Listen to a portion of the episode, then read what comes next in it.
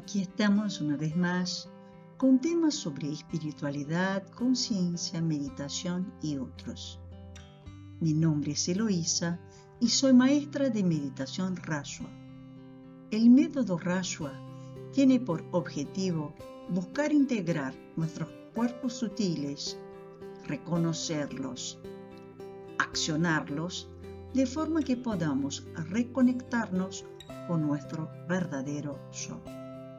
Si quieres saber más con respecto a nuestros cursos y talleres de meditación, puedes entrar a la descripción de ese podcast y verás el link de nuestra página y también nuestro WhatsApp. Recordando que brindamos cursos presenciales u online.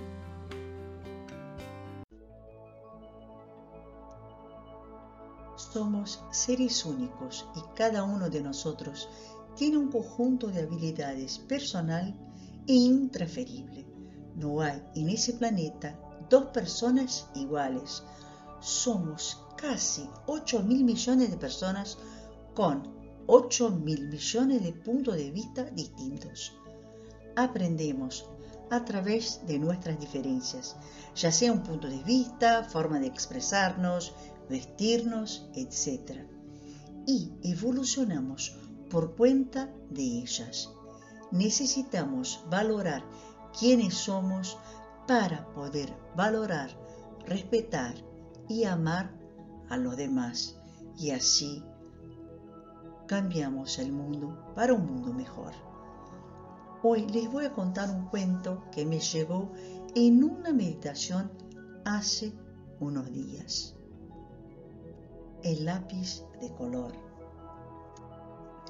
Érase una vez un chico que ganó de su padre una linda cartuchera con lápices de color.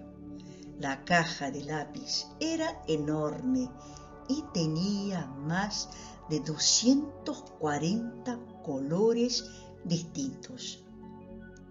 Maravillado con el regalo, él empezó a diseñar todo lo que veía. Dibujó su estantería, sus juegos, sus muebles, sus ropas, la alfombra, las paredes, todo lo que había en su pieza. Cuando ya había diseñado todo lo que veía en su casa, empezó a dibujar las cosas que miraba en el jardín. Quedó encantada en descubrir las pequeñas diferencias de color verde del pasto, los detalles de los pétalos de las flores, los tonos que se mezclaban en el tronco del árbol. Pasó mucho tiempo reproduciendo con sus lápices la infinita gama de colores y formas que encontró en el jardín de su casa. Aún lleno de voluntad, decidió ir a la calle y empezó a dibujar los autos, las calles, las motos, los colectivos, los edificios, las estatuas y todo lo que encontraba en su ciudad. Por ende percibió que así como las cosas de su casa, él ya había dibujado todo lo que había encontrado en su ciudad. Fue entonces que colocó su atención en las personas y un nuevo mundo se presentó a él había personas de todas las formas y maneras y todas eran tan diferentes. Y el niño decidió dibujarlas. Las personas poseían más detalles que todas las otras cosas. Las personas eran llenas de líneas de movimiento, de aspectos que las demás cosas no poseían. Y así, observando a las personas con mucha atención, empezó a percibir que cada una de ellas poseía una combinación, un conjunto, una gama única de colores que las demás no tenían. Y todos los colores correspondían a los lápices que estaban en su cartuchera feliz por ese descubrimiento, dibujaba esa combinación única de colores que percibía en cada persona. Algunas personas poseían una combinación muy armónica, como si los colores respetasen el límite entre ellos. Otras personas no tenían un conjunto tan armónico así.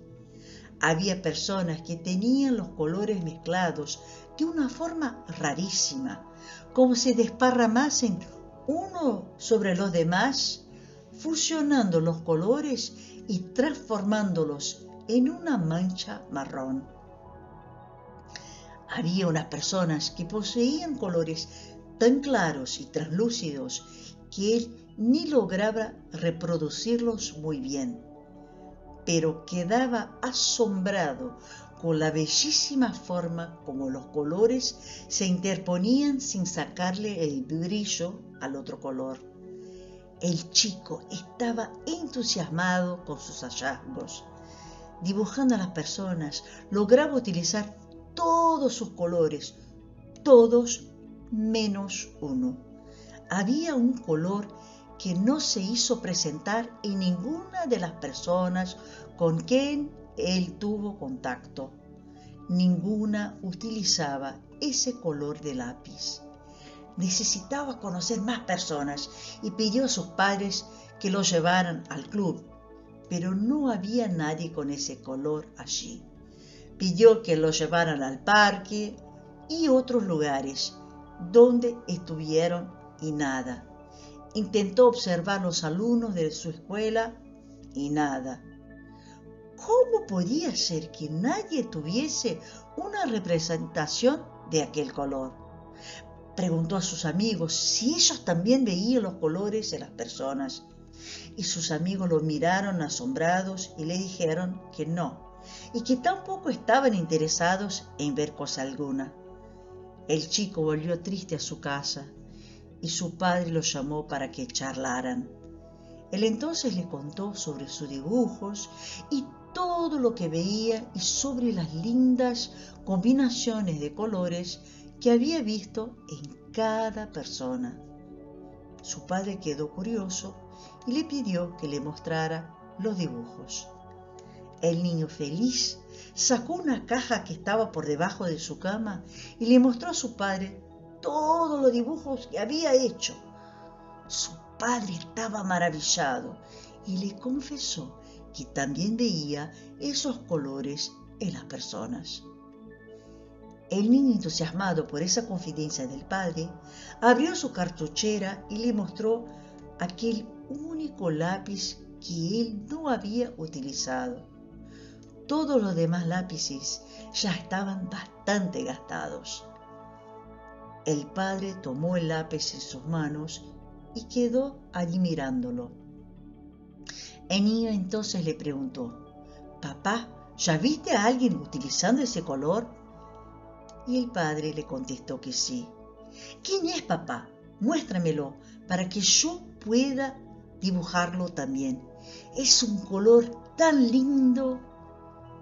Y el padre lo abrazó y lo llevó delante del espejo. Ese color entra en tu combinación forma parte de tu combinación. Cada uno de nosotros tiene una combinación que es única.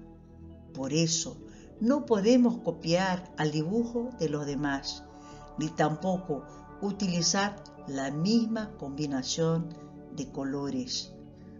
Cuando hacemos eso, la mezcla se vuelve una mancha marrón sin forma y rara, y aquellos lindísimos matices que representan la combinación única de cada ser, deja de existir y esa mancha que vemos es el reflejo de la confusión de identidad de esa persona. Cuando una persona reconoce su combinación, ella brilla aún más y los colores se vuelven todavía más intensos y translúcidos es importante respetar el conjunto de matices de cada uno.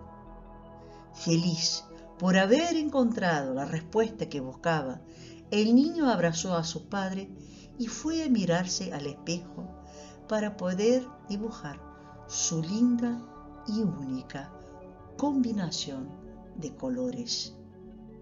¿Y tú? ¿Sabes qué colores componen tu ser?